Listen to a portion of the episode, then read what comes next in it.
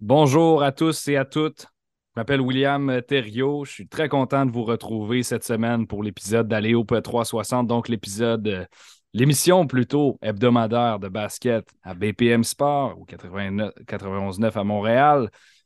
Cette semaine, plan de match, c'est la chronique classique de Charles Dubébret en commençant l'émission. Par la suite, on a une entrevue avec Rosalie Mercier, une Québécoise qui joue présentement RSEQ, donc Cégep euh, de Saint-Jean-sur-Richelieu, qui vient d'annoncer qu'elle rejoindra les rangs d'une équipe NCAA Division 1 l'an prochain.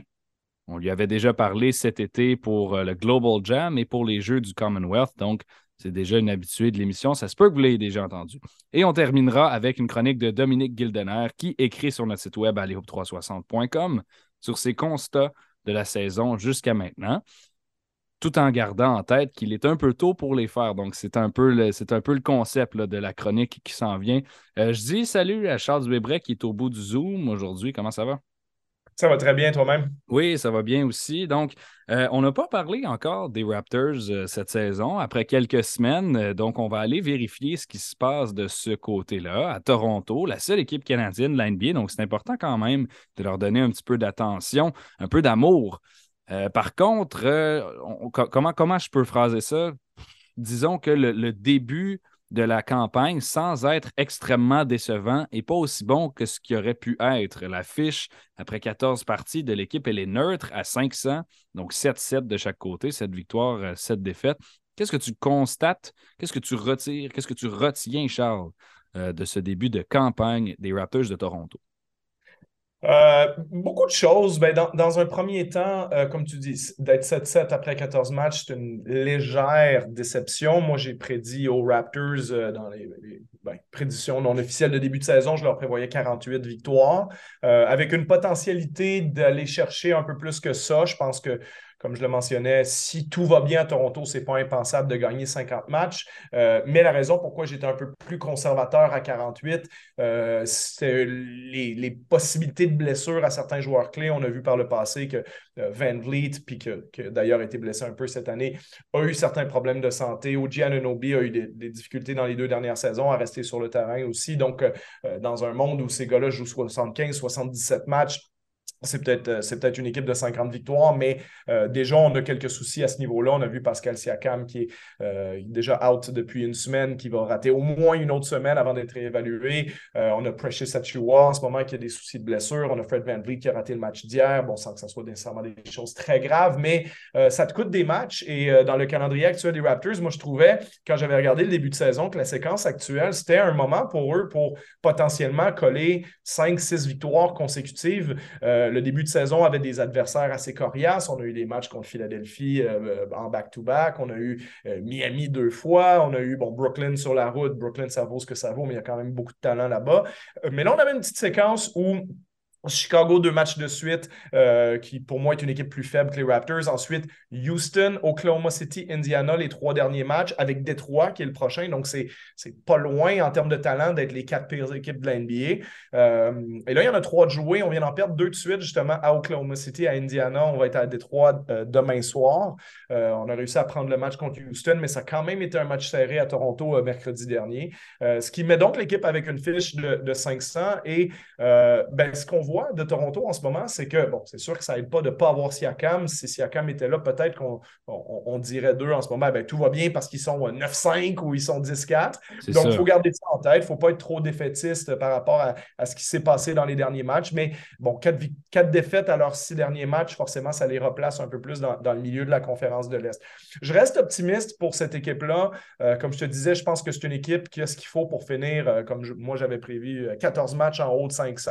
je pense que les choses vont se replacer aussi. Mais il euh, ne faut pas complètement ignorer puis voir ça tout rose non plus à Toronto parce qu'on a beau avoir une équipe euh, excitante avec beaucoup de qualité athlétique, beaucoup d'intensité de, défensive, de longueur. On a ce qu'il faut pour embêter pas mal de monde, euh, mais il reste que on, comptait, on entendait beaucoup parler cet été la, progression de Siakam, la progression de Scotty Barnes, la progression de Precious Achua, la progression même de, joueurs comme Delano Benton. on a entendu toutes ces choses-là dans les médias, puis des, commentaires qui émanaient euh, du, milieu torontois puis de l'état-major torontois. Mais, on le voit pas nécessairement jusqu'à maintenant, si je me trompe ben pas, parce que on regarde, tu regardes les chiffres, c'est pas mieux que ce que c'était.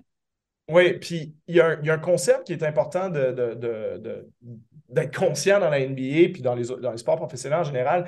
En anglais, on appelle ça le concept du, zero-sum game. Hein, du, euh, on dit le, le, sport en lui-même, il y a une somme qui va toujours être équivalente à zéro. C'est des choses, c'est-à-dire pour chaque équipe, par exemple, qui va gagner un match de plus cette année, ça te prend une équipe qui va gagner un match de moins.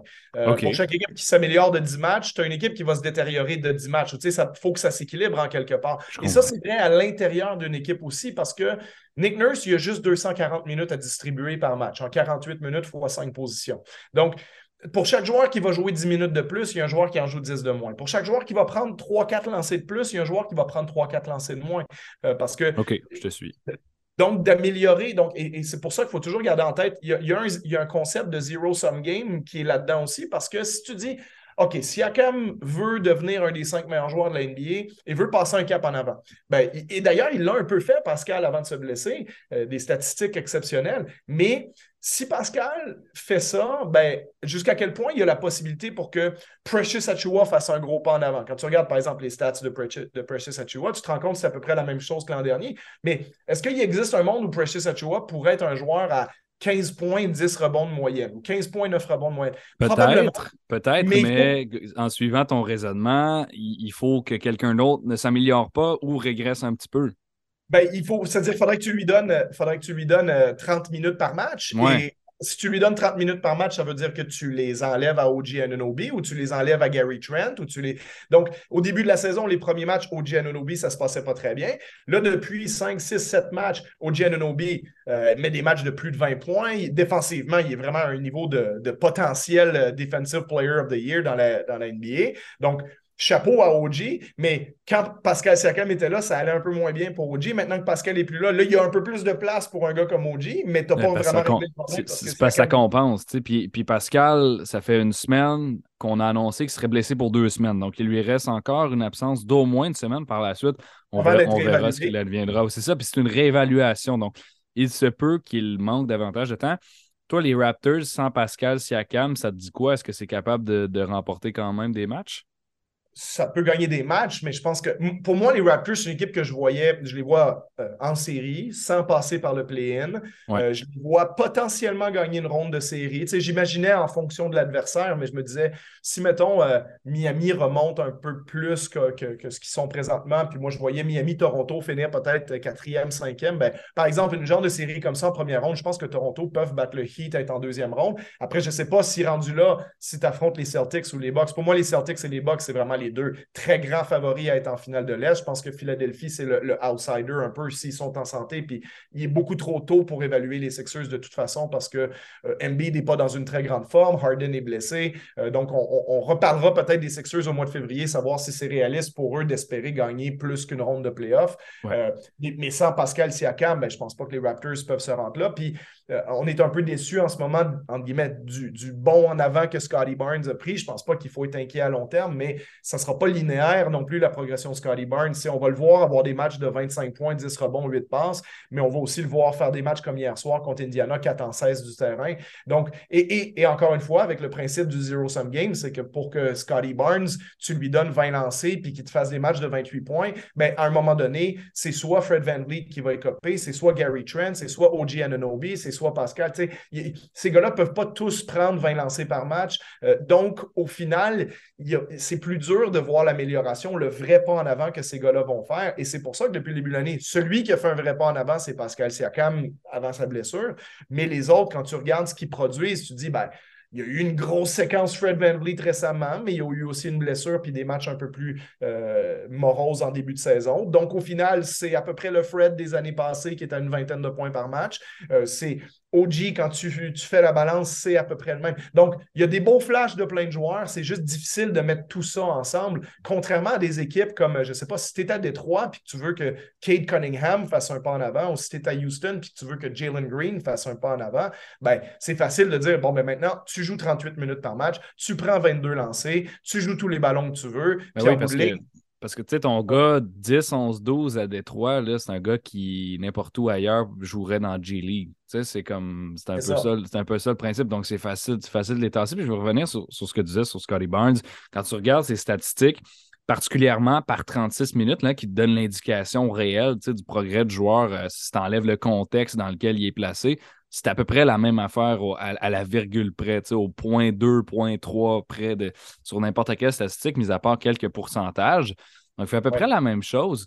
Euh, mais pourtant, lors d'une deuxième année, souvent professionnelle, on, ce qu'on appelle le sophomore gap, ben, tu, tu montes. Tu, montes un petit peu, euh, c'est comme une progression naturelle la deuxième saison. Donc, moi, je m'attends à ce qu'il le fasse parce que c'est comme normal parmi les joueurs qui deviennent éventuellement des vedettes de le faire. Donc, donc, moi, je m'attends à ce que Scotty Barnes fasse ça cette saison, tout de même. Ben, Barnes va faire un bon en avant. Il est clairement pas à 100% physiquement en ce moment aussi. Hein. Il a eu sa blessure à la cheville. Il n'a pas la même explosivité qu'on lui a connue. Euh, il y a des raisons de, se soucier. Tu sais, quand je dis tout ça, c'est dans un prisme où on, veut que Scotty Barnes devienne un des cinq meilleurs joueurs de l'NBA aussi. Mm. Scotty Barnes est déjà l'un des 50, 60, 70, peu importe exactement où, mais c'est un des bons joueurs de la NBA. Écoute, il n'y a, pas, a pas des tonnes de joueurs qui peuvent, soir après soir, te donner 16 euh, points, 8 rebonds, 6 passes, une présence défensive. Il, il, est déjà très bon. Mais c'est parce qu'on se repose sur lui pour dire ben, si on veut gagner un championnat à Toronto ou avoir une fenêtre de championnat qui va peut-être s'ouvrir en 2024, 2025 jusqu'en 2030 ou quelque chose comme ça, je fais de la pure spéculation, mais c'est pour se donner une idée. Euh, ben, tu veux que Scotty Barnes commence à se mettre dans la discussion de joueurs étoiles le plus rapidement possible, un peu comme c'est le cas pour Evan Mobley à Cleveland aussi, puis à Kate Cunningham à Détroit. Puis... Mais c'est juste que pour moi, Barnes, il évolue dans une équipe où il y a déjà beaucoup de bons joueurs, beaucoup de joueurs similaires à lui aussi, comme OG, comme Pascal, je parle physiquement. Euh, puis il y a de la profondeur dans ces joueurs-là à Toronto. Donc quand tu veux que ces gars-là se développent, ben, il y a un moment donné où, ouais, mais si tu veux donner des minutes à Precious Achua, à Chris Boucher, à Otto Porter, à tous ces joueurs-là sur le banc, euh, euh, puis un joueur. Du monde. ben c'est ça, ça fait du monde. Puis Gary Trent aussi, tu sais, qui est, qui est un joueur qui, tous les matchs, peut te donner une vingtaine de points, mais c'est quelqu'un, c'est un gunner, là, tu sais, Gary Trent, il a besoin du ballon, puis il a besoin de le mettre dans les airs, le ballon, pour lui faire ses points. Donc, à chaque fois que Gary Trent va toucher un ballon, va tirer un trois points, qu'il le met dedans, c'est aussi une possession que Scotty Barnes n'a peut-être pas utilisée. Donc, euh, moi, j'ai été très encouragé par la progression au niveau de son, sa création de jeu. Il tu parlais des stats par 36 minutes. Scotty Barnes est à 2,1 passes décisives de plus par 36 minutes. C'est très significatif, ça. Euh, il est plus constant sur son tir à trois points aussi. Ça aussi, c'est un beau pas en avant. Mais il manque encore d'efficacité, d'explosivité à deux points pour avoir fait vraiment ce bon en avant-là. Mais pour moi, ce n'est pas une inquiétude à long terme. C'est juste que ça peut quand même handicaper cette saison aussi. Mais je pense qu'on va quand même voir Barnes devenir un joueur étoile dans les prochaines années. Voilà, c'était notre, euh, bloc Raptors, euh, en espérant que ceux qui, nous écoutent euh, comprennent un peu le contexte qui, entoure, qui entoure l'équipe actuellement. Charles, il nous reste quelques minutes pour parler de la transaction de Rudy Gobert. La raison pour laquelle on voulait discuter de ça, c'est qu'il se passe un peu l'inverse que qui, ce qui se produit normalement, habituellement dans la NBA, c'est-à-dire que le Jazz a envoyé son bon joueur à Minnesota. Donc, tu t'attends à ce que Minnesota monte. Et là, euh, c'est pas ça qui se passe. Si on regarde le classement dans l'Ouest, Minnesota, c'est une 13e place sur 15 fiches de 5 victoires, 8 défaites. Et le Jazz, première place. Et pourtant, c'est nous qui viennent d'envoyer Rudy Gobert ailleurs. Donc, qu'est-ce qui se passe? Oui, on pourrait en, parler assez longtemps. Si, on fait le résumé de tout ça, ben, à Utah, euh, excellente performance de, l'entraîneur Will Hardy puis du groupe de joueurs compétents qu'ils ont en place, qui, prouvent match après match qu'ils ne sont pas juste une petite équipe tenace, mais ils sont euh, un groupe de bons joueurs qui ont envie de faire les efforts ensemble, qui jouent avec beaucoup de cohésion, euh, beaucoup d'intensité avec les résultats qu'on connaît. et ce qui se passe à Minnesota, c'est l'inverse complètement. Après, c'est sûr que Minnesota, c'est une expérience qui allait prendre un certain temps aussi parce qu'il y a certains, certains questionnements schématiques à avoir Towns et Gobert en même temps sur le terrain, euh, comment tu mets tous les morceaux ensemble. Donc, ce n'est pas quelque chose nécessairement que tu peux faire en claquant des doigts. Mais euh, les vibes, l'atmosphère en ce moment autour de cette équipe-là peut difficilement être plus mauvaise entre les joueurs qui font des commentaires les uns sur les autres dans les conférences de presse, entre les joueurs qui ont une attitude très moi, moi, moi, tu sais, comme Anthony Edwards qui dit j'ai pas l'espace pour euh, attaquer le panier. Euh, l'autre qui dit ouais, mais si j'ai pas le ballon, je peux pas faire ça. Tu sais, plutôt que de tous se mettre au service du collectif, ils sont tous en train de se dire ben, comment moi je trouve ma place à l'intérieur de tout ça? Ça chicane sur ses intérêts individuels devant les journalistes alors que ça devrait être réglé dans le vestiaire. Oui, puis, puis ça démontre surtout le manque de maturité de cette équipe-là, ben parce que le joueur le plus mature, entre guillemets, c'est Gobert, mais Gobert, c'est le nouveau dans ce vestiaire-là. Euh, puis c'est pas un joueur qui, malheureusement pour lui, obtient le respect peut-être qu'il mériterait à travers la NBA. C'est un phénomène un peu particulier. Euh, Towns, c'est un joueur qui a toujours été notoire pour deux choses, c'est-à-dire son talent phénoménal et son immaturité. Donc, son immaturité en ce moment combinée à l'immaturité un peu due à l'âge d'Anthony Edwards, euh, c'est, pas ça ne règle pas les problèmes. D'Angelo Russell, ça n'a jamais été réputé pour être un joueur hyper mature non plus. Donc, il y a beaucoup de talent dans cette équipe-là. Il y a moyen que ça fonctionne, à mon avis. Mais est-ce que ces joueurs-là ont la volonté de faire en sorte que ça fonctionne dans 20, dans 30 matchs? Euh, le début de saison, ce n'est pas la fin du monde. Il n'y a, que 13 matchs de jouer. Ils sont à 3 matchs en bas de 500. Pour peu qu'ils réussiraient à coller 4 euh, ou 5 victoires de suite, ils se replaceraient rapidement dans le, dans, le milieu du classement. Euh, mais quand même, il ne faut pas trop tarder. Puis il faut commencer à entrevoir les pistes de solutions. Tu euh, du jeu à deux, un pick and roll d'un côté avec euh, D'Angelo Russell puis Rudy Gobert qui plonge au panier pendant que si ça marche pas, on avance ça de l'autre côté. Puis là, Anthony Edwards, Carl Anthony Towns jouent ensemble. Là, il peut y avoir des choses intéressantes. Mais en ce moment, on voit pas une équipe qui veut jouer ensemble. On voit pas une équipe qui a envie de faire des efforts défensifs. Ils sont parmi les pires équipes de la Ligue au rebond aussi, alors qu'il y, a deux joueurs de sept pieds sur le terrain. Il y, a, beaucoup de choses qui vont pas bien là-bas. Et, et, c'est pas très euh, rassurant de les voir ensemble. Alors, c'est là qu'on voit que ce n'est pas que le talent dans l'NBA qui fait la différence c'est aussi l'attitude, l'ambiance dans ton équipe, puis l'effort et la volonté de tes joueurs de jouer ensemble, comme le démontre le Jazz à Utah. Et la cohésion puis la chimie d'équipe, euh, j'ajouterais merci pour ta chronique, euh, Charles. Avec grand plaisir, à la semaine prochaine. Au retour de la pause, c'est une entrevue avec Rosalie Merci. Vous l'avez déjà entendue à quelques reprises et j'ai bien hâte de la retrouver. On est de retour sur les ondes d'Aléo 360 à BPM Sport et euh, euh, j'ai l'occasion aujourd'hui de recevoir Rosalie Mercille, euh, qui, est une, qui est une joueuse du Cégep Saint-Jean-sur-Richelieu, qui fait partie de l'équipe nationale canadienne qui, a fait différents événements cet été. On lui avait parlé pour le Global Jam. Je lui ai parlé aussi pour euh, les Jeux du Commonwealth, mais cette fois-ci, c'était pour un, texte dans la presse. Rosalie est là aujourd'hui puisqu'elle a euh, rendu public sa décision pour son université dans la NCAA cette semaine. Bienvenue à l'émission, Rosalie. Salut, merci, merci beaucoup. Donc, tu as annoncé cette semaine que tu euh, jouerais la saison prochaine à l'université Monmouth aux États-Unis, les Hawks. Euh, dans, dans, une publication Instagram. J'ai envie de, savoir comment se sont déroulés les, derniers jours pour toi. J'imagine que ça, ça a dû faire une réaction parmi tes proches de, de savoir que tu t'en irais aux États-Unis. C'était un but que tu avais. Euh, raconte-moi un peu comment ça s'est passé. C'est sûr que ça l'a fait jaser parce que les gens attendaient ce moment-là depuis un petit moment. on me textait souvent en privé euh, Hey, c'est quand la décision? C'est quand ça s'en vient Mais quand la décision s'est faite, euh, puis que c'était le jour euh, pour signer, dans le fond, parce que euh, le 9, le 9 novembre, c'était le signing day, on appelle ça. Donc, c'est comme là qu'on rend tout public les gens 2023, qui restent en 2023, leur prochaine université. Donc, c'est ça. C'est ça que ça a fait jaser. Puis, j'ai eu beaucoup de, ben, de congrats. j'ai eu beaucoup de personnes qui, qui étaient contents, qui m'ont texté. Puis surtout, des gens qui me textaient pour me dire, tu sais, good job, puis en plus, t'es proche. C'est pas trop loin, c'est à comme 5h30 mhm. de route, c'est proche de New York. Donc, euh, ils ont peut-être venu me voir aussi, c'est proche du Québec. Donc, euh, c'est sûr que Monmouth, c'est sur, euh, sur la plage. Donc, c'est vraiment une école privée, super le fun. le coaching staff était vraiment. c'est à cause du coaching staff pas mal que j'ai décidé d'aller là-bas parce qu'ils sont vraiment déterminés à gagner. Puis, Vraiment, j'adorais vraiment le coaching staff. C'est le head coach, normalement, on lui parle pas souvent durant un recruiting process. Mais moi, le, le head coach, il, venait chez moi là, à Saint-Jean-sur-Richelieu pour, euh, pour prendre mes nouvelles puis tout ça. Là. Donc, euh, c'est quand même assez rare qu'on voit ça. Donc, euh, c'est sûr, ça fait jaser, mais voilà, c'est fait. Donc, j'aurais plus, trop, plus de questions trop trop à propos de ça parce que c'est rendu public. Mais oui. Et, comment, comment tu te sens présentement? Ben, j'ai juste tellement hâte, là. Comme là, il faut que, faut que je termine ma saison, là, puis il faut que je fasse bien. Mais euh, c'est vraiment. Euh, j'ai hâte, j'ai hâte de partir. C'est un nouveau, un nouveau mode de vie. Je vais être en appartement là-bas. ma nourriture va être payée, par exemple. Ça, c'est le fun, pour une cuisiner. Mais pareil, ma mère va me manquer, ça, c'est sûr. Ma famille, tout ça. Mais, mais j'ai hâte parce que ça va être vraiment Études et basket, ça va être mon mode de vie. Comme tu l'as dit, euh, c'est sur la côte Est, hein, ton, ta nouvelle université. joue dans la Colonial Athletic Association. Ça, c'est sur la, donc, la côte Est des États-Unis.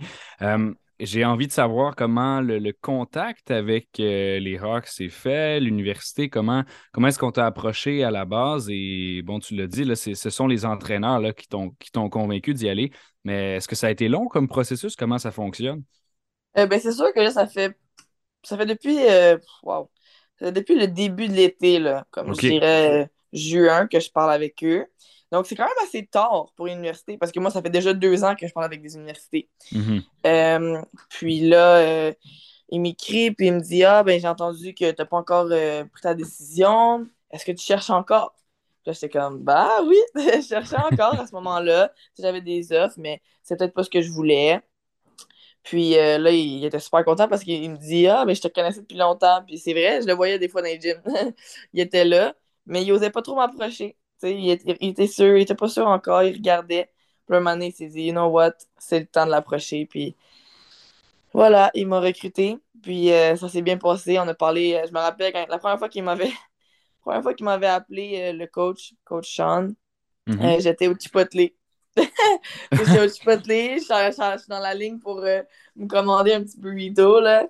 Puis le, monsieur me dit, ben, on peut-tu prendre un petit une heure pour, euh, pour se parler? Puis tu sais, j'étais avec Team Canada, justement, j'étais à Toronto. Puis euh, on s'est parlé, puis j'ai vraiment adoré comment, que, comment il parlait, sa vision du basketball. Là, ça, c'est l'assistant coach, mais après, quand j'ai rencontré le head coach, waouh! Dans mon amour ici, ça s'appelle Coach Bogus, c'est une fille vraiment le fun, toujours souriante, qui, veut juste que ses, euh, ses athlètes performent. Non, mais je, t'entends parler, puis j'ai l'impression que tu t'y plais déjà avant même d'y être. Donc, ça, c'est parfait. Euh, ça fait quand même deux ans, donc tu viens de dire que, tu parlais avec des universités. Est-ce qu'il y en a d'autres que tu avais vraiment considéré sérieusement avant d'arrêter ton choix? Euh, c'est sûr que Fresno, je les aimais pas mal. Euh, le seul truc, c'est que Fresno, euh, hein, Fresno, j'étais supposée aller visiter pendant l'été. Puis je, ne pouvais pas à cause de Team Canada. Hmm. Puis là, sachant que la NCA, c'est vraiment une business, il n'y avait pas le temps d'attendre. Donc, ils ont dû donner mon scholarship à quelqu'un d'autre. Oh, wow. OK. Ouais, ah c'est vite de même. Bon, c'est ça. Les opportunités passent et, ne restent pas longtemps. Donc, il faut, que tu les, faut que tu les prennes quand tu passes. OK. Mais, euh, il y a quelque chose d'intéressant que j'ai vu dans, ta publication. Donc, tu as fait tout un message là, pour remercier les, gens qui t'entouraient sur ton compte Instagram. Et il y a un paragraphe que j'aime beaucoup. C'est euh, là où tu dis que, selon toi, l'amour, c'est le moteur pour avancer dans la vie. Quand tu aimes quelque chose, euh, tu, te présentes et, tu, tu donnes tout ce que tu as. Euh, j'aimerais ça que tu développes là-dessus. Je trouve, ça super intéressant comme, euh, comme, euh, comme manière de penser. Oui, mais dans le fond, quand j'écris mon message, j'essaie de faire ma petite, ma petite écrivaine. Je ne suis pas une grande écrivaine, mais vraiment, j'ai pris le temps de penser pour ce petit message-là. Et dans le fond, je trouve que l'amour, c'est vraiment, disons, OK, pourquoi je fais du basket, puis pourquoi je me rends aussi loin, puis là, je pense après, ah ben, c'est parce que je veux, je veux prendre, je veux que ma mère soit contente, je veux que ma mère soit fière. Je fais ça pour ma mère, je fais ça pour ma famille, je fais ça pour mon amour pour moi-même. Je fais l'amour, tu sais, genre, je fais, je fais, je fais ça pour l'amour du basket. Mm-hmm. c'est ça que je veux dire. Fait que c'est juste, je trouve que l'amour a une grande place dans ma vie, surtout, tu sais, j'ai beaucoup de gens qui, qui m'aiment, ma mère, euh, même infiniment, euh, tu sais, mon frère, tout ça. Euh, tu sais, j'ai la chance aussi d'avoir un copain aussi. Donc, c'est tout ça, c'est quelque chose qui qui me fait avancer. Puis quand ça va mal, je pense que c'est justement l'amour de ces personnes-là qui me fait continuer. Et, quand tu quand, on regarde euh, ton, ton, parcours avant de, se rendre à, t'engager pour une équipe euh, aux États-Unis, donc NCAA Division 1, il y a plusieurs personnes qui ont contribué à ton parcours. Quand tu y repenses, ça a été quoi les moments marquants de, de ta, carrière, entre guillemets, basket, là, parce que, bon, euh, carrière, carrière jeunesse, et là, tranquillement, là, ben, ça, devient de plus en plus, de plus, en plus concret. Euh, ben, c'est sûr que là, je l'ai remercié dans mon gros message, mais Eric Gagnon, c'est vraiment lui qui a qui m'a permis, dans de commencer le basket. C'est lui qui m'a mhm. invité à la, à la, première pratique. Euh, donc, lui, c'est sûr que c'est marquant. Lui, je, je l'aime, là, puis il va écouter ce message-là, puis il sait déjà que je l'aime. Il n'a même pas besoin de... Il va pas être content en écoutant ça, il sait déjà. Fait que lui, c'est sûr qu'il a pris une place importante. Euh, sinon, Bernard Tanguy, lui, c'est mon coach du cégep, mais c'est lui qui m'a convaincu de, de, de, continuer avec lui parce que c'était mon coach aussi au, euh, au high school. Donc, tu sais, toutes ces personnes-là je me suis déjà blessée un moment donné. Je me suis foulé une fille parce que j'avais pas écouté Bernard. Euh, lui, il voulait, disons, que je passe la balle. Mais moi, j'ai pas passé la balle. J'ai décidé de driver, puis je me suis blessée. Donc là, il me disait, Rosalie, là, suis en train de pleurer, j'ai mal, suis en douleur. Puis là, il me dit, Rosalie, je t'ai dit de passer la balle. Hey, suis en train de pleurer, là. Il dit, là, tu vas m'écouter, arrête de pleurer. Prochaine fois, tu passes la balle. Sinon, qu'est-ce qui arrive? Des erreurs comme ça. Puis là, après, il m'a dit, ah, ok, viens là. Puis là, après, on a mis de la glace. Mais tu ça, c'est un moment que je vais toujours me rappeler, là. Euh, mais tous mes coachs, dans le fond, ont tous eu un, petit quelque chose qui m'a permis de grandir en tant que joueuse de basket. On est avec euh, Rosalie Marseille, euh, québécoise, qui vient de s'engager pour aller jouer NCA Division 1 l'an prochain. Rosalie, on s'est parlé cet été pour les Jeux du Commonwealth, l'événement 3 contre 3, où tu as gagné avec Sarah Tebiassou notamment la médaille d'or pour les Jeux du Commonwealth. Et euh, lorsqu'on s'était parlé, tu m'avais dit que tu avais pour objectif de ramener un peu la culture du 3 contre 3 à la maison. Ça, j'avais trouvé ça très intéressant. Est-ce que comment ça s'est passé euh, au. Cégep de Saint-Jean-sur-Richelieu? Est-ce que tu as réussi à, amener certains éléments du, basket 3 contre 3 qui est assez différent euh, dans tes entraînements, dans les matchs avec tes coéquipières? J'ai essayé, mais comme de fait, la game est vraiment différente. Comme disons, par exemple, je vais, donner, un exemple rapide que je me rappelle. Au basket 3 euh, contre 3, c'est vraiment plus physique. Ouais. Donc là, je suis arrivée dans mes pratiques à Saint-Jean. Et puis, j'ai fait un screen, là. j'ai fait un vraiment bon screen. Puis, disons, les filles ont pas qu'ils ont chialé, mais c'était des fautes, là. Genre, j'ai pas à faire ça, là. Donc là, Donc là j'ai dû comme me réhabituer un petit peu au 5 contre 5. Mais c'est sûr que quand je fais des screens maintenant, je m'assure qu'ils soient bien, puis forts, mais tu sais, je vais pas fauter. Donc ça, c'est quelque chose que je pourrais ramener. Euh, tu sais, les rebonds, euh, savoir comment bouger. C'est sûr que je leur dis euh, de temps en temps, donc comment rebounder, parce que tu sais, des fois, rebounder, nous, en 55, on a un safety. Parce que, tu sais, eux, ils, retournent de l'autre bord. Fait que, tu sais, autre contre on n'avait pas ça. Donc, c'est sûr que rebounder euh, au 55, ça va être plus euh, différent. Mais j'essaie de les guider le plus possible. Puis, euh, à, date, à, date, ça fonctionne. on a une game tantôt, puis on, veut la gagner. Là, on a gagné. on a joué une game pour le gagner. On a eu deux games d'annulés. ah oui? À cause de. Oui, oui, à cause de. La première fois, ben, c'était Trois-Rivières chez nous on avait six filles de malades comme bronchite, euh, sur des, quasiment des antibiotiques, puis une fille avec la COVID. Euh, par chance, moi, j'étais correct, mais, mais tu sais, euh, la moitié de mon équipe était, était, un petit peu malade. Donc, on a dû annuler la game. Puis, tu sais, vendredi passé, ben, il y a eu des problèmes un peu avec le CF de Saint-Jean. Au niveau de, tu sais, il y avait comme peut-être une, comme pas un shooting, mais on a dû mettre, tu sais, confiner l'école. Mais... confinement, là. Ouais, confinement d'école. Donc, ça, on a dû annuler la game aussi. Mais, mais là, on la joue aujourd'hui, notre game. Puis, on est à Saint-Jean, donc euh, on veut gagner. Puis, ça va être contre sainte fois. Euh, on va tout donner, ça, c'est sûr. J'allais te demander comment se passe ta saison jusqu'à maintenant, c'est assez rock'n'roll de ce que, de ce que j'entends.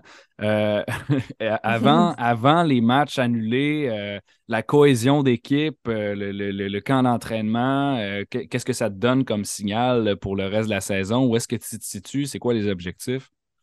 Ah, mais c'est sûr que je vois vraiment un grand potentiel pour notre équipe. Euh, en ce moment, on est classé deuxième. Euh, parce que avec les tournois qu'on a fait, tout ça, on est classé deuxième. On, on, devrait, pour de vrai, on a des grandes chances. Il faut juste qu'on reste focus en tant qu'équipe. Il ne faut pas qu'on se laisse déranger par des distractions autour.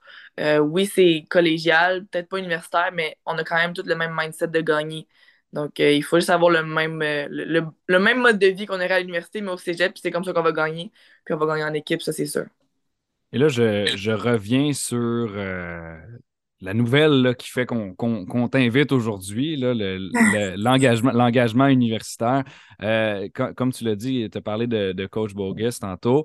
Euh, Ginny Bogus qui a dit lors, de ton engagement que, euh, puis là, je la cite, que tu avais tous les attributs qu'elle recherche chez une garde, donc une compétitivité féroce, un QI de vision de jeu élevé, un arsenal de trois points, euh, ça te fait quoi de, d'entendre, de, savoir que les entraîneurs te font confiance et qu'ils, se fient à tes forces sur le terrain?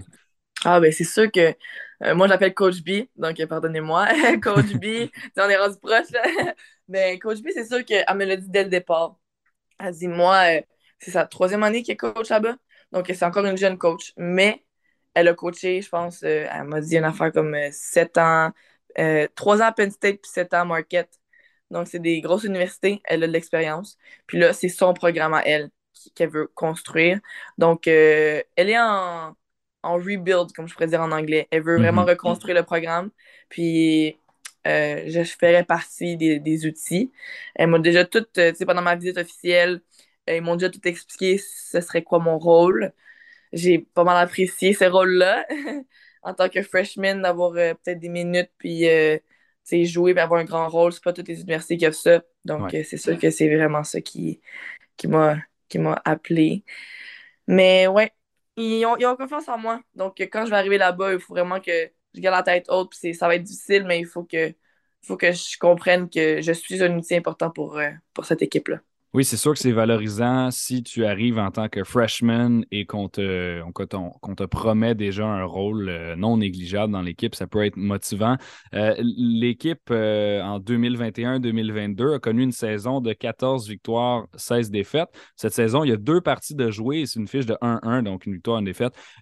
lorsque tu vas arriver, qu'est-ce que tu as pour objectif d'accomplir autant sur le plan individuel que collectif?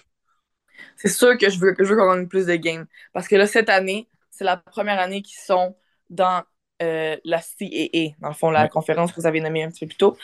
Puis, euh, parce que là, on est dans une meilleure conférence que le deux ans. Le deux ans, on est dans une moins bonne conférence, donc euh, disons, c'était plus facile. Mais Coach B, elle s'est prouvée, puis elle était capable de, de, de, monter de ligue. Puis c'est une des raisons pour laquelle je suis allée là, parce que c'est c'est comme des underdogs. Moi, j'aime ça, monter des programmes. moi, j'ai été à Saint-Jean, puis c'était pour monter le programme.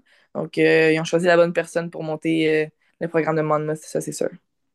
Donc, euh, si, je te demande, plus tôt, tu me disais que tu avais hâte d'y aller. Comment est-ce que tu entrevois, là, pour, pour terminer, ta transition entre le cégep et l'université? comment comment est-ce que tu te prépares à, cette nouvelle étape de, de ta vie? ben, c'est sûr que je garde contact avec eux, même si j'ai commit. Là. Puis ce que je vais faire, c'est que je vais aller les voir jouer surtout. Euh, je suis déjà un peu en contact avec mes prochaines, mes futurs teammates. Donc ça, c'est ça, c'est le fun. Mais je, je, dois continuer à, comme, à penser au prochain niveau. Je ne peux pas prendre une pratique off. Il faut toujours que je sois dans le tapis parce que je sais que là-bas, ça va pas. Ça va pas être une pratique off. Euh, non, non, ça va toujours être dans le tapis. Donc, il faut vraiment que, que je m'habitue à ce que ça soit difficile, puis à trouver, euh, à trouver comment je pourrais dire, un moment de, un moment de résilience. C'est quand ça va mal, c'est quand que Rosalie décide de OK, go, genre push through. C'est ça que je dois trouver ici. Puis euh, quand je vais l'avoir trouvé, je sais que ça va bien se passer avec Monmouth. Merci beaucoup. Euh, c'était Rosalie Mercier, québécoise, qui jouera à Monmouth University l'année prochaine et qui euh, termine présentement sa dernière saison avec les géants du cégep de Saint-Jean-sur-Richelieu. Merci, Rosalie. Merci à vous. Bye bye. Euh, au retour, BPM Sport, c'est la chronique de Dominique Gildener pour terminer cette émission d'Aléo 360. On est avec euh, Dominique Gildener pour terminer cette émission cette semaine. Vous le connaissez, il écrit sur aléoup360.com, donc euh, notre blog officiel, notre site web où on vous relaie des nouvelles sur l'actualité NBA, NCAA, le basketball québécois international parfois aussi. Et il vient à l'occasion à l'émission radio, c'est toujours plaisant. Il nous a préparé une super belle chronique aujourd'hui. Ça s'intitule Il est bien trop tôt, mais. Et je vais lui laisser, euh, je vais lui laisser l'occasion d'expliquer ce que c'est aujourd'hui. Euh, puis je le salue d'ailleurs. ah oui, salut Will, ça va bien? oui, ça va bien toi-même. Très bien, très bien, merci. Ouais, ben, juste une petite préface pour ma chronique. Il est beaucoup trop tôt, mais Donc, en fait, je vais partager des idées qui tiennent la route, selon moi, après les trois premières semaines de la saison, NBA, bien sûr. Mais il y en a qui vont sans doute euh, pas être valides dans quelques mois, voire quelques semaines. Donc, le but du jeu, c'est d'avoir du plaisir et partager des réactions parfois exagérées vis-à-vis de ce que j'ai pu euh, voir et constater en ce début de campagne. Donc, il y en a certaines qui vont être un, peu plus euh, audacieuses que d'autres. Donc, on, va voir ça. Excellent. Ben, on commence à, se prêter à l'exercice avec ton top 5 pour la course au trophée MVP. Et je pense que c'est extrêmement approprié de dire il est beaucoup trop tôt. Ouais, ouais, c'est ça. Après trois semaines. Euh, mais tout de même, euh, allons-y avec tes, avec tes cinq candidats pour le moment à ce trophée. Bien sûr. Ben, je me souviens la saison dernière, d'ailleurs, c'était Jimmy Butler que je mettrais en premier après les premières semaines. J'allais le mettre. on a vu que ça n'a pas été ça à la fin, ça peut changer. Mais bref, là, j'ai Yannis Antetokounmpo en première position. Bon, il a raté les derniers matchs, mais son équipe se classe au sommet de l'Est avec une excellente fiche. Il y en a qui vont dire le voteuse fatigue. Mais il y a beaucoup des meilleurs joueurs de l'histoire qui ont réussi à gagner le trophée trois fois, mais qui n'en ont pas eu nécessairement euh, deux de suite, ben, trois de suite, mais deux de suite, par exemple. Et il y a eu un intervalle des fois de une ou deux années entre les deux trophées, ou les, le numéro 2 et le numéro 3. Mm-hmm. Par exemple, euh, Michael Jordan, Karim Abdul-Jabbar ou LeBron James. Et pour moi, Yannis est dans cette trajectoire-là d'être un des meilleurs joueurs de l'histoire, sans doute. Donc, euh, pour l'instant, des stats excellentes. Il joue les deux côtés du terrain comme d'habitude. il domine vraiment ses adversaires. Et s'il peut maintenir des statistiques euh, similaires à celles qu'il possède en ce moment et que les Bucks euh, arrivent à gagner environ 60 matchs, ben, je pourrais très bien le voir euh, remporter l'honneur pour une troisième fois. Après ton, ça, ben... ton deuxième choix, c'est le mien. Luka ah Doncic. moi, je l'ai établi en début de saison et j'ai l'intention de le maintenir. Mm-hmm. Luka Magic, Luka Doncic, toujours très divertissant à voir jouer. les passes derrière le dos ou sans regarder sa cible, les circus shots, comme on dirait en anglais. Euh, il aime offrir un véritable spectacle à la foule. Et euh, c'est le nouveau monsieur euh, triple-double, justement, avec mm qui est pas loin derrière. Là. Puis hier, justement, un triple-double à plus de 40 points contre les Blazers. Donc, c'est vraiment impressionnant. Donc, c'est un peu ça pour Luca. Il y, a la, il y a la relève, les jeunes aussi. Ben là, ils, arrivent à leur mi-vingtaine bientôt, mais Jason hmm. Tatum, Donovan Mitchell, euh, quand c'est rendu des candidats MVP, ça veut dire que, tu sais, on, je me souviens encore quand on les a vus être repêchés en 2017. On a comme suivi toute leur carrière et puis là, ils arrivent où ils sont dans les meilleurs joueurs de la ligue. Oui, tout à fait, tout à fait. Ben, justement, Jason Tatum, hier soir, 43 points dans une victoire euh, sans Jalen Brown. Et en ce moment, les Celtics, ils ont la meilleure cote offensive euh, de la Ligue. D'ailleurs, c'est la meilleure cote offensive de l'histoire de l'NBA, du moins euh, depuis que la ABA a rejoint la Ligue en 1976. Hmm. Bon, en ce moment, la défense n'est pas incroyable. C'est sans surprise avec l'absence de Robert Williams qui devrait revenir relativement bientôt, justement. Mais Tatum, chaque soir, euh, beaucoup de points marqués, euh, des passes, des rebonds, un joueur très complet, donc euh, très intéressant de son côté. Donc, il mérite la troisième place dans mon classement. Et sinon, ben, Donovan Mitchell, comme tu as dit, une excellente transition du jazz jusqu'aux Cavs pour lui après l'échange. c'est une équipe à surveiller dans l'Est en plus. Ils sont très bien classés. Bon, là, ils ont perdu quelques matchs de suite, mais ça va se replacer, j'en suis certain. ils sont très complets, ils possèdent une très belle profondeur, mais ils sont menés par nul autre que Donovan Mitchell. Pour, euh, pour ceux qui nous lisent sur le web et qui ont vu passer notre article de prédiction pour la saison 2022-2023, toute l'équipe en avait fait et tout le monde faisait un hot take, donc une prédiction osée. Moi, j'avais dit 50 victoires aux Cavaliers et une finale. Donc, ça ah. se peut. Ah, ça se peut la manière que Donovan Mitchell joue jusqu'à maintenant, ça, tient la route, mon histoire.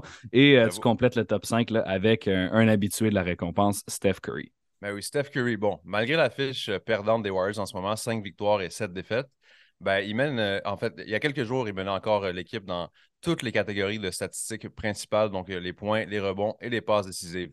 En plus, il est extrêmement clutch cette saison, ben, comme d'habitude d'ailleurs, mais il mm-hmm. s'impose souvent en fin de match en réussissant des tirs difficiles quand ça compte le plus.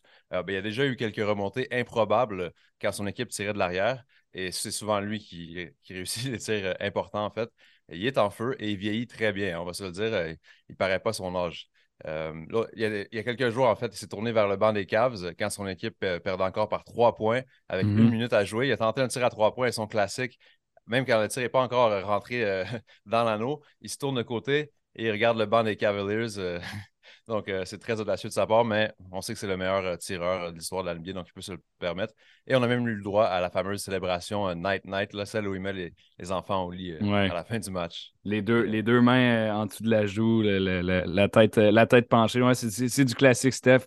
Ça. Ça, complète ton, ton top 5 pour le MVP. Tu as aussi fait des, des, prédictions pour, pour le, le, Most Improved, pour la recrue de l'année, le joueur défensif.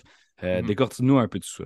Oui, juste avant de passer à ça, j'ai quand même une prédiction audacieuse. Parce qu'avant la saison, moi, j'avais prédit justement dans notre sondage à Léo que Joel Embiid allait gagner le trophée MVP.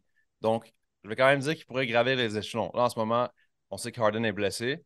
Et là, hier soir, il y a eu 42 euh, points contre les Hawks.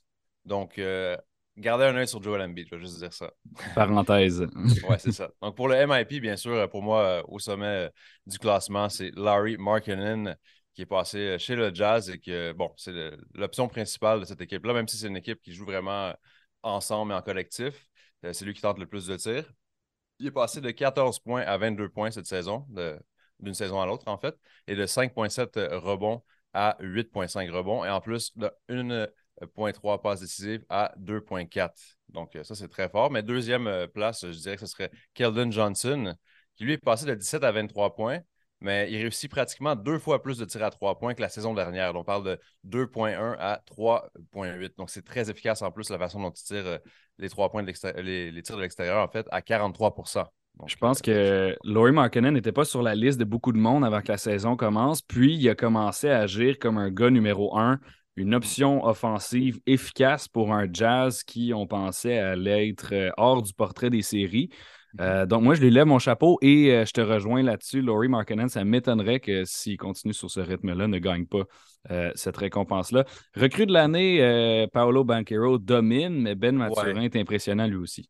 Oui, c'est ça. Bon, Paolo Banquero, on, en a souvent parlé sûrement sur l'émission. Oui. J'ai pas grand-chose à dire de plus. C'est, il est prêt à être dans la NBA, il est prêt à être une vedette, une superstar déjà.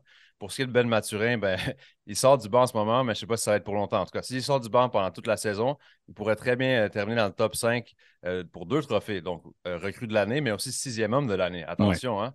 il, marque beaucoup de points, il est très athlétique, comme on sait, très, très plaisant à regarder jouer. hier encore, bon, il a malheureusement offert une défaite à nos Raptors, l'équipe canadienne. Et sinon, ben, oui, aussi, Jaden Ivey, euh, un joueur que j'aimais beaucoup en sortant euh, de l'université, en fait. Je trouvais qu'il avait beaucoup de potentiel. Hier, il a eu son sommet en carrière euh, sans Cade Cunningham. Cade Cunningham qui était blessé ou qui était absent hier, en tout cas. Donc, 26 points hier soir pour Jaden Ivey. Très athlétique, très impressionnant. Après, niveau des passes décisives et des balles perdues, malheureusement, ce n'est pas le meilleur ratio. Mais au niveau des points marqués, tout ça, il, impressionne. Et Keegan Murray avait un début de saison très fort. Très, un très fort début de saison, mais là, c'est un peu ça, laisse à désirer les derniers matchs, mais je pense qu'il va se replacer. Là. dans, ce que tu nous as préparé, Dom, euh, il y a quelque chose moi, qui, a, retenu mon attention. Selon toi, OG Anunobi peut être le joueur défensif de l'année dans la NBA? là, c'est une réaction un peu exagérée, mais il a dit dans une entrevue que c'est ce qu'il aimerait aller chercher, ce, titre-là de Defensive, euh, defensive Player of the Year. Et en ce moment, il mène la NBA au euh, titre, au chapitre des balles volées, en fait. C'est vrai. Euh, il n'y a pas juste ça qui compte là, quand on parle de Defensive Player of the Year, mais c'est quand même important. Et il ne faut pas passer la balle quand on est près de lui, sinon il risque fortement de l'intercepter. Mais sinon, il y a aussi Yannis Antetokounmpo, je pense, qui est dans le sommet du classement il pourrait pour une deuxième fois de sa carrière gagner le titre MVP en plus de Defensive Player of the Year. Ce serait quand même très fort. Hein. Et ça, ce, serait, euh, ce serait un exploit. On continue dans, le concept, il est beaucoup trop tôt, mais euh, par contre, j'ai l'impression que, ben, en fait, celle-là, je, suis vraiment d'accord avec toi là-dessus. Chez Gilgis Alexander, Oklahoma City, est en train de connaître toute une saison. Euh, selon toi, va participer à son premier match des étoiles et je pense que je pense qu'à ce point-ci, on peut même dire que c'est garanti. Oui, c'est garanti selon moi. Il est beaucoup trop tôt, mais SGA sera sélectionné au match des étoiles pour la première fois de sa carrière à son jeune âge. Tant mieux pour lui, le Canadien, justement.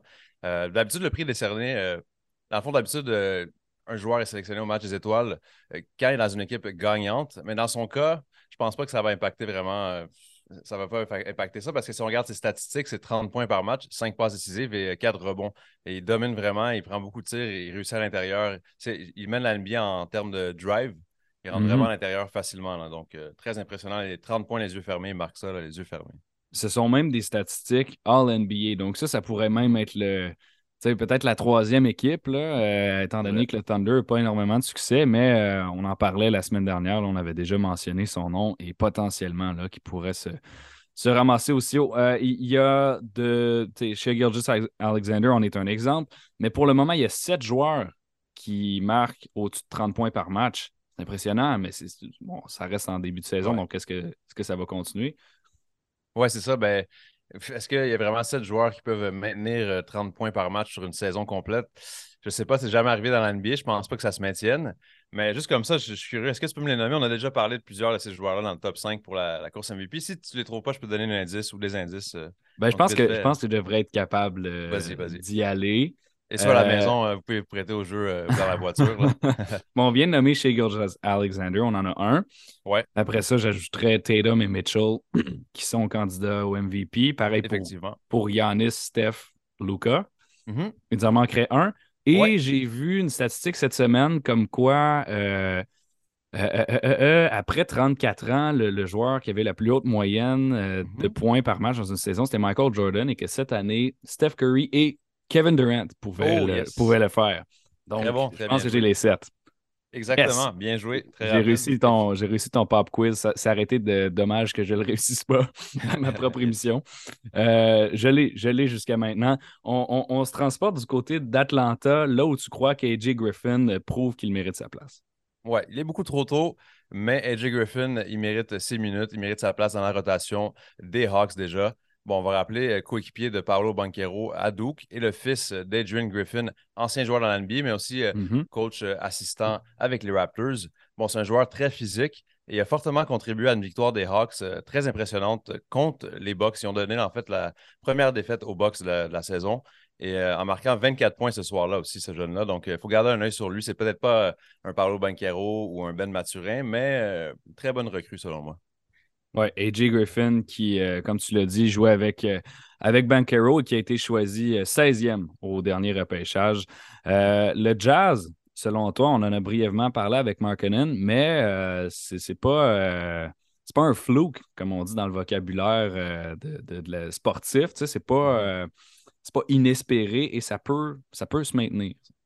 Oui, je pense que ouais, je pense qu'il est beaucoup trop tôt, mais le Jazz est là pour rester. Bon, pas rester à la première place de, l'Ouest, même si ils sont là en ce moment. Mais au minimum, je les verrais faire le play-in avec le début de saison qu'ils ont eu. Parce qu'avant la saison, je les voyais quand même remporter une trentaine de matchs environ. Il y a des gens qui allaient dire Oh non, ils vont être dans le bas-fond euh, du classement de l'Ouest, mais ils avaient trop de bons joueurs pour moi pour être aussi bas que ça. Bon, à la façon que la saison s'entame, euh, je pourrais même les voir euh, dépasser la barre des 40 gains. Hein, ça ne me surprendrait pas. Ben, je pense que c'est réaliste et de, de dire qu'ils peuvent finir peut-être 6, 7, 8 au classement général dans l'Ouest. Si jamais ils ne connaissent pas juste une bonne séquence au début de l'année, euh, mm-hmm. c'est possible. C'est possible selon moi. Victor Wenbanyama, c'est la, la, la, sensation qui est à l'extérieur de la NBA. On diffuse ses matchs sur l'application. Euh, la Ligue est vraiment en train de pousser pour que les gens le connaissent et les gens l'apprécient à son entrée dans la Ligue. Et à ce rythme-là, ce sont les Pelicans qui seront les heureux élus, mais à travers quelqu'un d'autre. C'est ça, il est beaucoup trop tôt, mais les Pelicans vont obtenir le premier choix au repêchage 2023. On se souvient que dans l'échange d'Anthony Davis, en fait, qui a envoyé Anthony Davis aux Lakers, ben, les Pelicans ont obtenu des choix de premier tour de, des Lakers, justement. Et ben, les Lakers jouent tellement mal en ce moment, Lake Show.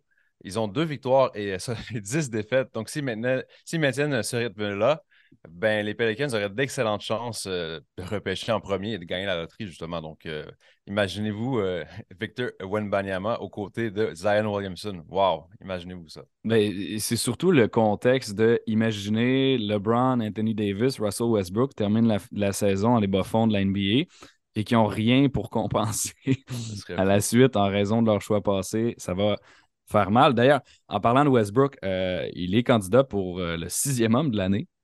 Ouais, qui aurait cru ça euh, il y a quelques années si on t'avait dit le, MVP de la NBA dans quelques années va être candidat pour euh, le trophée de sixième homme de l'année? Ah ben, en plus, euh, il, y a une statistique qui est extrêmement surprenante en fait. C'est le fait qu'il est le meilleur tireur à trois points des Lakers. 37% c'est son meilleur mm-hmm. pourcentage en carrière en plus. Donc, ça, c'est très impressionnant. Par contre, comme on disait, très, très faible début de saison pour l'équipe en général. Et je trouve qu'il célèbre trop rapidement Des fois, il va faire le rock de baby, son fameux, sa, fameuse célébration hein, quand il met les bébés, il rock de baby, bref. Puis, mais je trouve qu'il fait ça trop rapidement. C'est ça, pour les endormir, exact. Merci. Mais il fait ça trop rapidement dans les matchs. Des fois, il mène de 10 points, mais il reste deux minutes euh, au deuxième quart. Puis ça fait juste motiver ses adversaires, je trouve. Ça a un mauvais effet. Donc, si tu as une belle fiche, tu gagnes beaucoup plus de matchs que tu en perds, OK. Mais dans la position des Lakers, il devrait s'abstenir, je pense, pour l'instant. Il y a eu un changement d'entraîneur chez les Nets de Brooklyn. Steve Nash euh, s'est fait présenter la porte. C'est Jacques Vaughn qui euh, maintenant le remplace et tu es partisan de son travail. Il est beaucoup trop tôt, mais Jacques Vaughn va gagner le coach de l'année. non, je, blague un peu là-dessus. mais euh, simplement, depuis qu'il est arrivé, les Nets ont la meilleure cote défensive et la meilleure cote offensive euh, de la Ligue. Mais ça, c'est juste en quelques matchs. C'est pas beaucoup de rencontres. C'est un très petit échantillon. Mais en ce moment, c'est sûr que Kelly porte l'équipe sur ses épaules avec euh, l'absence de Kyrie Irving et Ben Simmons qui est revenu, mais qui n'est pas le même Ben Simmons qu'il était à l'époque, malheureusement. Mais ouais, très beau travail de Jacques Vaughn. Chapeau à lui tu te poses aussi des questions sur euh, l'absence de Kawhi Leonard chez les Clippers. Ouais, il est beaucoup trop tôt, mais je me demande si Kawhi Leonard va jouer plus de 30 matchs cette saison. Déjà, il a participé à très, peu de, très, très peu de rencontres. Et euh, quand il, a joué, il sortait du banc. C'est un peu pour euh, le ease back dans, dans, le jeu et tout ça. Mais il jouait bien quand il jouait, mais je trouve que on ne sait pas trop ce qui se passe avec son état de santé, ses blessures. On ne sait même pas quand il va revenir. Donc, c'est un peu inquiétant. Les Clippers, oui, ils peuvent faire les playoffs, mais ce ne sera pas une équipe euh, hors du commun si Kawhi ne revient pas en pleine forme. Donc, Et euh, finalement, Dom, euh, ça tombe bien. Là, on est directement dans les temps. tu crois que les Trailblazers peuvent en surprendre quelques-uns? Oui, il est beaucoup trop tôt, mais les Blazers vont se rendre à la finale de conférence de l'Ouest. Écoute, l'équipe est construite parfaitement autour de Dame. Un bon, très, très bon début de saison. Et je veux dire que le duo euh, McCullum et Lillard avait fait son temps, malheureusement. Et c'était un backcourt qui était beaucoup trop petit au niveau de leur taille, pour la défense en tout cas. Et Dame, il est maintenant entouré de très, très bons défenseurs qui sont grands et qui peuvent euh, défendre autant à l'intérieur qu'à l'extérieur et même défendre tous les postes souvent, comme Josh Hart, euh, Justice Winslow et, Jeremy Grant, bien sûr. Et Jeremy Grant, en ce moment, c'est la troisième option. même certains soirs, c'est la deuxième option offensive. Hier mm-hmm. soir, 37 points dans une défaite contre les Mavs. Et Hart, c'est vraiment le couteau suisse. Il fait tout. Il passe décisif, rebond, euh, il vole la balle, il défend. Il peut marquer certains soirs. L'autre jour, un game winner, un tir gagnant à la fin du match. Et puis, euh, c'est un peu un gars qui fait tout sur le terrain. Mais sinon, c'est Shaden Sharp aussi, une autre recrue très impressionnante. Un joueur canadien d'ailleurs, sort du banc et euh, il fait bien son travail dans l'équipe. Et Anthony Simons, futur joueur étoile possiblement. Sans oublier, bien sûr, Nurkic. Euh, ben, il a été blessé les derniers matchs, mais ce qui m'a impressionné à date, c'est qu'il réussit bien ses tirs à trois points avec un volume assez bas de tentatives, mais quand même, il y a eu un match à 3 sur 3 euh, derrière la ligne de 3 points. Donc, je, pour les Blazers. Je te remercie pour tes observations en ce début de saison. Belle, beau concept de chronique, j'ai bien aimé. C'était Dominique euh, Gildener qui était là avec nous. Merci beaucoup de, de t'être prêté au jeu. Ça fait plaisir. Merci, Will. À bientôt. Salut Dom. Donc, vous pouvez le lire sur alleyhoop360.com. C'est un de nos collaborateurs qui est là depuis les tout débuts, pratiquement. Donc, euh, bien content de l'avoir avec nous. Euh, merci à tout le monde qui, euh, qui est passé à cette émission. Donc, Charles Dubébret, Dominique Gildener, Rosalie Merci. Merci beaucoup d'avoir été là. On se retrouve la semaine prochaine. Un autre Alleyhoop 360, dimanche 15h, BPM Sport. C'était William Thériault. Merci beaucoup d'avoir écouté.